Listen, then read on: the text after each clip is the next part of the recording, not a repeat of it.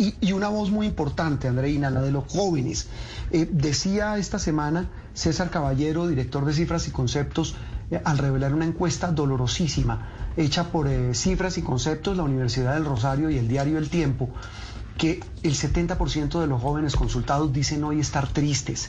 y es una tristeza que, como lo decía hoy en su columna del tiempo César Caballero, recoge muchas, muchas razones de rabia, de frustración, por todo lo que está ocurriendo. Por eso nuestro primer invitado es un joven. Queremos oírlos, queremos escucharlos, queremos que ellos le cuenten usando los micrófonos de Blue Radio, eh, eh, las cámaras de noticias Caracol, eh, que cuenten lo que piensan, lo que sienten y sobre todo lo que quieren para un país que espera respuestas. Jami González es un líder estudiantil y es integrante del Comité Nacional del Paro, me, corrige, es estudiante, es representante de los estudiantes de la Universidad Nacional de Medellín. Jami, un gusto saludarlo y gracias por acompañarnos en Sala de Prensa Blue hoy domingo.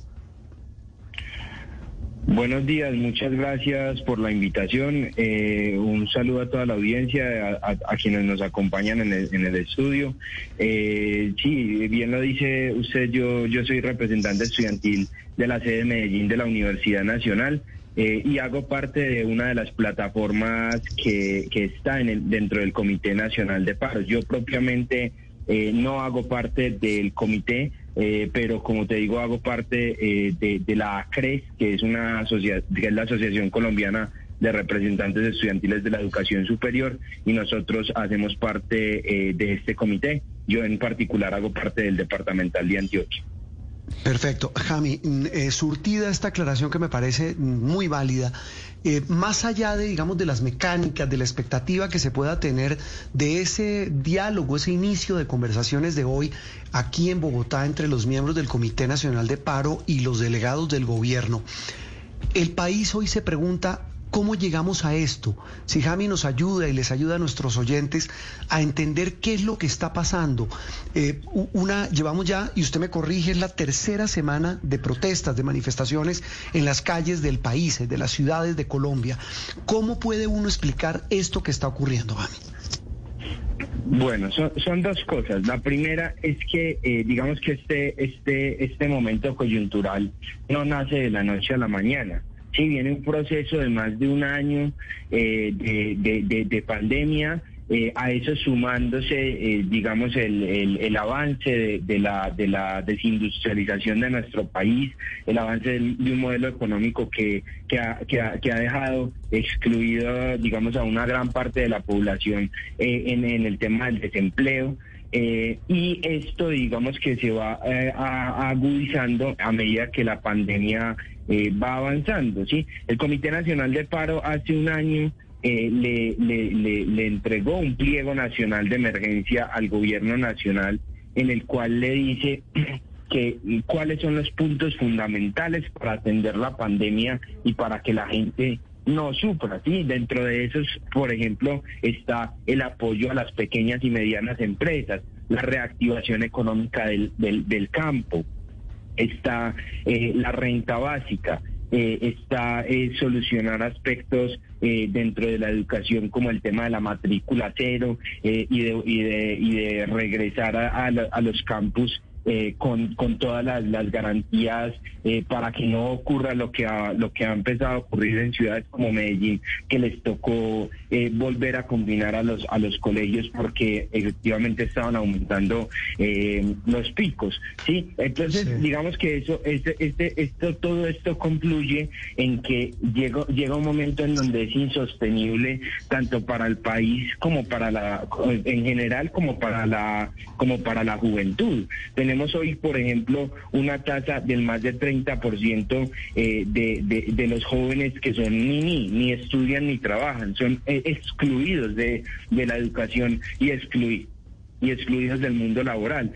Entonces, eh, digamos que hoy lo que se ve en las calles, en particular este paro, se ha visto, eh, eh, digamos, como, como constituido por una parte de la sociedad que está excluida del mundo laboral y educativo, que, que es particularmente la población que es joven, ¿sí?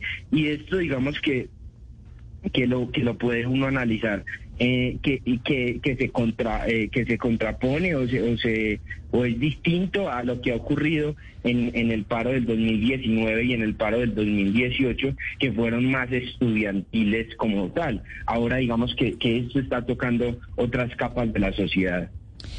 Jami, vamos a volver luego sobre eh, varios temas de los que usted está hablando, pero quiero saludar también eh, a, Jennifer Pedrazas, una de las líderes estudiantiles más visibles también, eh, que está dentro del Comité del Paro Nacional y por eso queremos saludarla, darle la bienvenida a Sala de Prensa Blue. Jennifer, muchas gracias por acompañarnos. ¿Cómo está? Hola, un saludo para todas las personas que nos escuchan esta mañana y al equipo de Blue. Bueno, Jennifer, le quisiera preguntar, la hemos escuchado también hablando mucho en estos días sobre la desconfianza con la que llegan ustedes a esta mesa de negociación con el gobierno por las promesas que en 2019 se hicieron y que finalmente no llegaron a feliz término. Entonces, le quisiera preguntar si aún con un cambio de, retórica que hemos visto de parte del gobierno nacional, eh, hablando ya de negociación, no de diálogo, hemos visto también ciertas concesiones, ya habló también de la matrícula cero cuando estuvo en Cali el presidente Iván Duque. Estas muestras por parte del gobierno no están dándole de pronto a ustedes un poco de, de mayor confianza o cómo llegan a esa negociación de la tarde?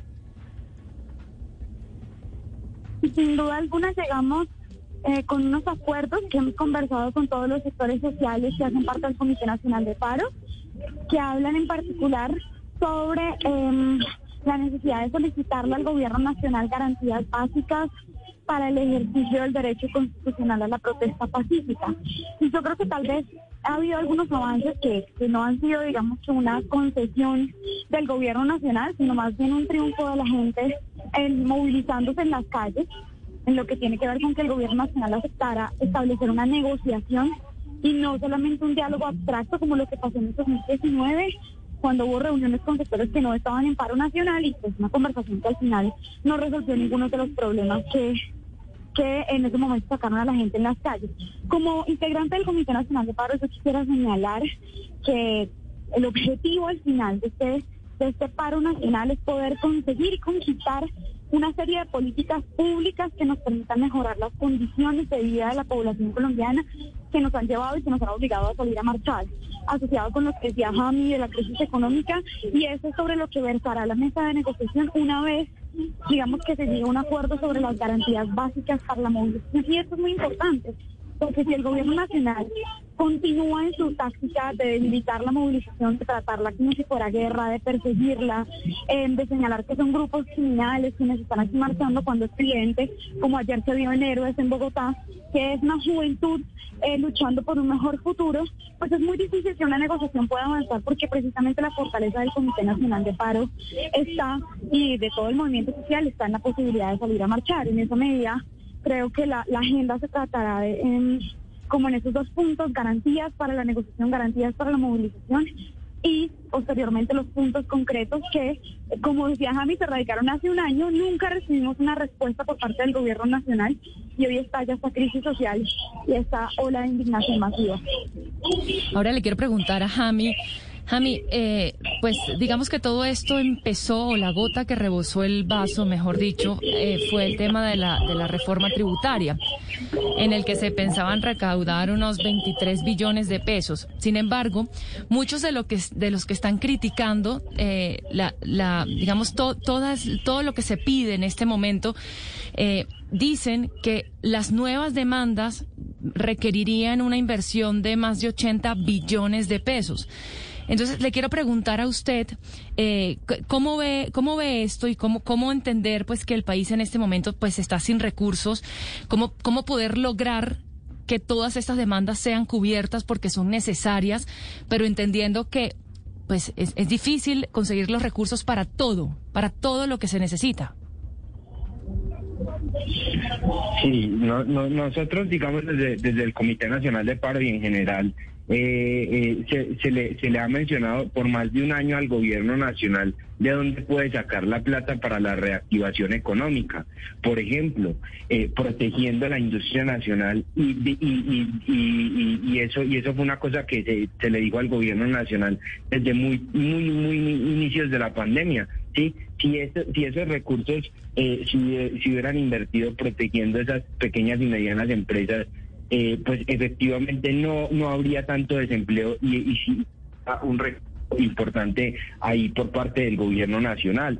También se le dijo al gobierno nacional que, que que podía eh, hacerse eh, préstamos por medio del Banco de la República y este y estos y estos préstamos a largo plazo por medio de la emisión de, de, de, de la moneda podrían generar un recurso adicional que, que no afectaría en gran medida la, la, la economía nacional. También se, se, le, se le dijo al gobierno nacional que podría sacar recursos de, de, la, de las reservas internacionales que tiene el país. Asimismo, eh, es, es, es, es, importante mencionar que, por parte de, del gobierno nacional no ha habido una, eh, una, una voluntad política de generar una reactivación económica que es en últimas lo que lo que puede ayudar a generar riqueza, que es lo que el país necesita. Por ejemplo, una cosa importante que tiene que hacer Colombia es renegociar la deuda externa que hoy está, eh, y Jennifer me corregirá, eh, está eh, más o menos en, digamos, el gasto del país en el presupuesto general de la nación eh, es el desde, el 60% que se va al pago de la deuda. Y si, y si esto, digamos, constituye unos, recursos importantes que hoy el país tiene que, que, utilizar y tiene que utilizar en pro de su población y no en pro de pago de deuda. Entonces esas son una de las, de las de las propuestas que se le ha dado al gobierno nacional y que y que por más de un año pudo haber generado también muchas más propuestas por por medio de sus de sus profesionales que que, que, que lo pueden estar haciendo muy bien y no siguiendo recetarios del Fondo Monetario Internacional como la reforma tributaria que acaba de pasar. Sí, eh, mire Jami, voy con Jennifer, pero quisiera la pregunta prácticamente para los dos. Arranco con Jennifer. Hablamos hoy en sala de prensa eh, con representantes de los jóvenes, más allá de las eh, dinámicas de una conversación, de lo que se negocia hoy a partir de las dos de la tarde en la mesa de diálogo. Queremos escuchar a los jóvenes. Hoy Sergio Jaramillo, quien fue el comisionado de paz del gobierno Santos y quien firmó la paz a nombre del Estado con las FARC, publica un artículo en el diario El Espectador muy, muy interesante sobre todo lo que está pasando en Colombia. Él, por supuesto, lo relaciona con el desarrollo de los acuerdos de paz, pero más allá de, esa, de ese análisis que él hace, hay varias frases y con eso quiero que los dos, arranco con Jennifer, me den su opinión. Él dice, entre otras cosas, que el Comité del Paro, hablando pues de lo que se negocia hoy, asegura que la protesta, las manifestaciones de las que hablábamos con Jami al comienzo de este diálogo, desborda su representatividad, Jennifer. ¿Qué puede pasar independientemente de lo que se acuerde en esa mesa de diálogo entre Comité de Paro y Gobierno? Y se lo pregunto por lo que mencionabas a mí al comienzo, y es las enormes expectativas, decepciones, desilusiones y necesidades que tienen los jóvenes del país. Jennifer. Bueno, esta pregunta a mí la verdad me, me encanta porque nos permite hablar un poco pues de la masividad del movimiento social del 2021. Yo creo que puedo coincidir en Sergio, con Sergio en la idea de que, de que son demasiados los sectores que han venido movilizándose y que se han sumado de alguna forma a esta jornada de paro nacional. Por supuesto la juventud, pero también distintos sectores como moteros, los transportadores, camioneros, productores agropecuarios que han decidido hacer parte de esta jornada de movilización y que no necesariamente fue así en el 2019. De hecho, en la última encuesta de cifras y conceptos que se, que se publicó, allí mismo se habla eh, de que de que en el 2019, por ejemplo, solamente el 53% de los de la juventud decidió salir a movilizarse en el 2019, mientras que en el 2021 el 63% de la juventud se ha manifestado. De ese 63%, lo que encuentra la encuesta es que el 70% de la juventud se siente representada en la dirección del paro nacional, en este caso el Comité Nacional de Paro, y después de las organizaciones estudiantiles, de las que por supuesto Jami y yo hacemos parte, el Comité Nacional de Paro es la segunda institución con mayor credibilidad y confianza en, en el caso de la juventud. Ahora, por supuesto que no es el 100%, ¿no? Y es precisamente lo que, lo que definitivamente hay que reconocer Em, pues porque ha habido una, una manifestación muy grande, particularmente de jóvenes no estudiantes, que tiene que ver con la crítica situación en la que está hoy la juventud. Tenemos la generación más grande de jóvenes, 12 millones, pero también el mayor porcentaje de jóvenes que ni estudian ni trabajan que ha tenido la historia de Colombia. Eh, digamos, en términos netos, y eso implica, eh, y, hay que decir que no es que no estudien ni trabajen porque seamos vagos, sino porque no hay trabajo, no hay empleo, ni tampoco hay acceso masivo a la educación superior, o pues uno tiene que endeudarse y a veces no se cuentan con los recursos para ello. En esa medida, pues lo que yo señalaría es que es necesario que este tipo de sectores nuevos, y me incluyo allí como parte de la juventud, pues nos organicemos de distintas formas para que podamos en, de alguna forma tener como participación delegada, porque el gobierno no se va a sentar con una asamblea de jóvenes en el campín, sí, eso está muy claro creo yo que cuando uno dice como es, esto solamente es del pueblo, claro que es del pueblo, pero el pueblo también tiene la posibilidad y de hecho lo ha hecho en muchas ocasiones antes de organizarse, de eh, elegir delegaciones, de elegir representaciones y precisamente el Comité Nacional de Paro se compone de esas delegaciones de las diversas organizaciones juveniles, indígenas, de trabajadores, estudiantiles, mujeres, afro, que delegan en el Comité Nacional de Paro una vocería delegan personas para que les representen en el Comité Nacional de Paro en el marco de las discusiones. Y eso es muy clave porque eh, por eso quiero aclarar que el Comité Nacional de Paro no es una instancia estática, sino que es una instancia es una instancia muy dinámica que está compuesta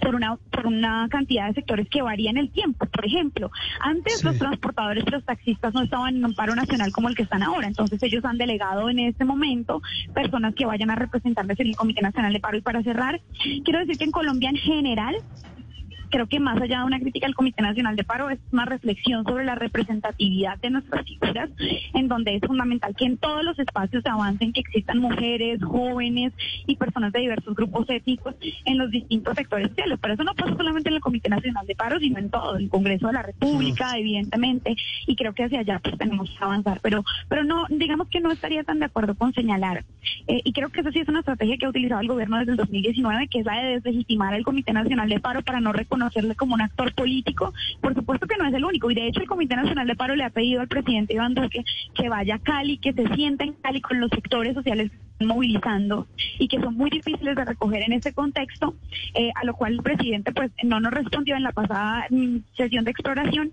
pero sí creo que hay que reconocer en el Comité Nacional de Paro un esfuerzo por el del movimiento social organizado por recoger las principales banderas y reivindicaciones y poder canalizar de alguna forma esta indignación para que podamos convertirla en transformaciones importantes para el país. Esa es una frase valiosa, eh, convertir esa indignación en acción. Eh, Jami, me quedan unos instantes para eso, para, para hablar de esta reflexión de, la representatividad de esos jóvenes que están en la calle y, tal vez enviarles un mensaje. Muchos de los que salen, eh, repito, aquí no estamos hablando de buenos, de malos, eh, una cosa es el vandalismo, ese es otro análisis que podemos hacer, pero quería, Jami, cerrar con usted y un mensaje a los jóvenes que están saliendo a las calles. Bueno, no, yo, yo creo que la, la juventud ha estado absolutamente eh, decidida y como lo, lo dijo Jennifer en, la, en todas las encuestas, eh, es fundamental la participación de los jóvenes y, cómo los jóvenes eh, está, están en, la, en las calles. Y yo, yo quisiera aprovechar este espacio para, para enviar un mensaje eh, a los jóvenes y es a que, a que nos sigamos organizando, a que seamos respetuosos con las opiniones de los demás, pero que entendamos los contextos, pero sobre todo que actuemos como, como, como un factor fundamental en el cambio de nuestro país, fortaleciendo la movilidad movilización eh, pacífica, democrática en las calles, eh, eh, civilista, pero sobre todo con miras a, también a, entender cómo, cómo solucionar los problemas del país y, a, proponer, y a proponer cambio como lo hemos venido planteando. Pues Jami, ha sido un gusto saludarlo y espero y repito que esta no sea, esta charla no sea la última, eh, sino la primera de muchas, eh, de la que tengamos con usted, con más jóvenes de Medellín, de Bogotá, de Cali, de la costa, de los llanos, porque la idea es escucharlos a todos, el clamor de estos jóvenes. Jami, un abrazo y feliz resto de domingo. Muchísimas gracias, un abrazo y gracias eh, por, la, por la invitación y un saludo a toda la audiencia y al panel. Jami Paris, que es eh, lo mismo a Jennifer, Jennifer, que se nos cachó la llamada con Jennifer Pedraza, estudiantes jóvenes que hacen parte del comité del paro, pero más allá de eso son quienes hoy hablan, levantan la voz y a quienes queremos oírlos como además a todos los demás sectores del país. Una pausa y seguimos aquí en Sala de Prensa Blue. 10.54 minutos, más cifras a esta hora. Hablábamos al comienzo, Andreina y oyentes, de el, informe, la encuesta realizada con jóvenes por la firma Cifras y Conceptos. César Caballero, director gerente de Cifras y Conceptos, buenos días. Juan Roberto Andreina, buenos días.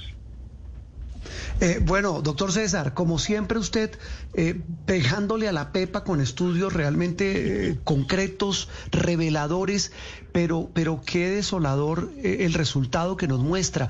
A, mí personalmente el que más me ha impactado es el de ese número creciente de jóvenes consultados que dicen estar tristes, doctor Caballero. Sí, Juan Roberto, yo creo que ese es, también para mí fue el tema más duro de ver cuando, cuando vi la encuesta y es hoy, hoy en una columna que me publica el tiempo lo digo, de la, de la alegría a la tristeza. Es que hace 15 meses el sentimiento dominante de los jóvenes que hicimos en, ese estudio con la Universidad del Rosario era la alegría en 66% y hoy es solamente el 5%. Y hoy el sentimiento dominante dentro de los jóvenes, 2.556 jóvenes con los que conversamos hace apenas unos días, nos dicen que el sentimiento dominante es la tristeza. Ese es, ese es un dato muy duro, muy difícil de, de asimilar, que y es, comparto contigo, es el más duro de la encuesta. Doctor Caballero, sin embargo, hay otros que también pues despiertan eh, alerta, preocupación. Por ejemplo, que hemos hablado mucho en el programa de hoy, el tema de la confianza. La confianza entre los interlocutores de una crisis social pues que nos tiene bastante preocupados. ¿Cuáles son esas, esas cifras que, que pudieron obtener en este estudio respecto a la confianza, sobre todo en las instituciones? Sí, nosotros venimos haciendo un monitoreo entre los jóvenes sobre el tema de la confianza. Hay una catástrofe de confianza frente al sector público y en particularmente frente a la institucionalidad de la presidencia de la República y frente a la Policía Nacional.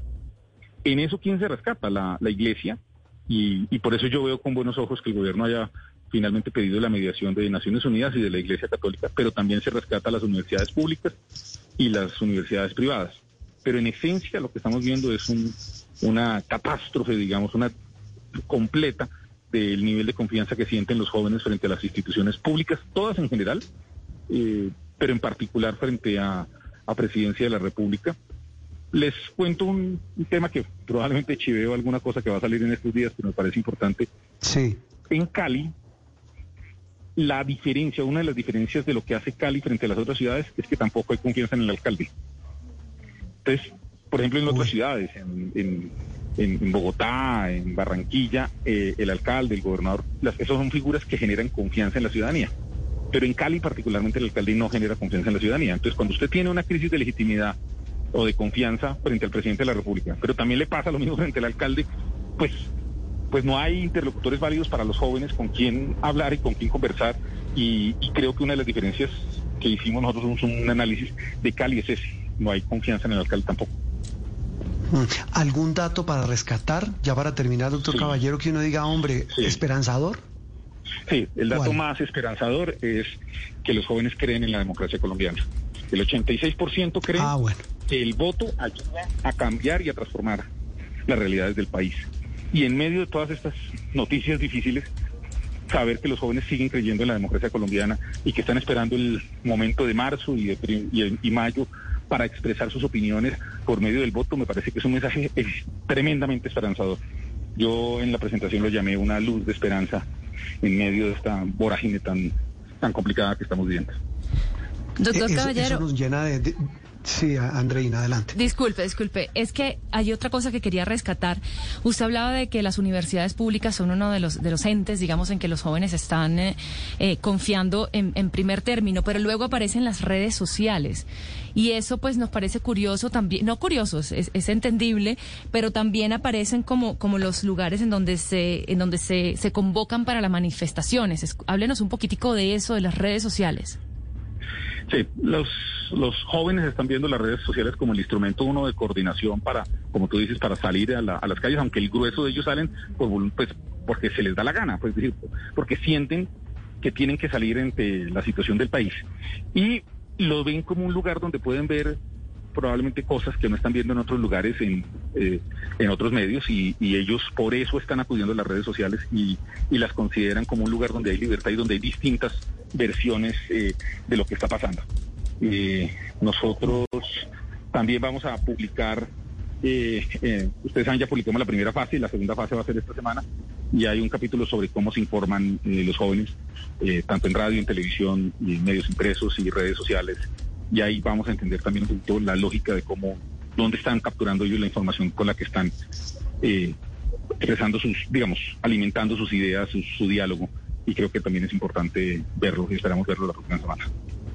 Eso es muy interesante, pues lo estaremos llamando, doctor Caballero, porque realmente todo esto nos ayuda a descifrar esta sociedad que hoy clama por nuevas alternativas de expresión, de participación y lo más importante, como usted dice, de, garantías para mantener viva esta democracia. Doctor César Caballero, un abrazo, feliz resto de domingo, gracias. Muchas gracias, un mensaje final. Yo creo que el Comité del Paro debe ser responsable ante el respaldo que tiene frente a la ciudadanía y lograr una negociación pronta, porque tienen apoyo pero eso implica una responsabilidad y buscar también una solución y poder desactivar tantas cosas que, hoy le hacen también daño a la, a la sociedad colombiana. Ese es mi último mensaje. Nunca, antes, doctor Caballero, gracias, un comité de paro tenía esa responsabilidad. Gracias al gerente de cifras y conceptos. Eh, una pausa y seguimos en instantes después de voces y sonidos.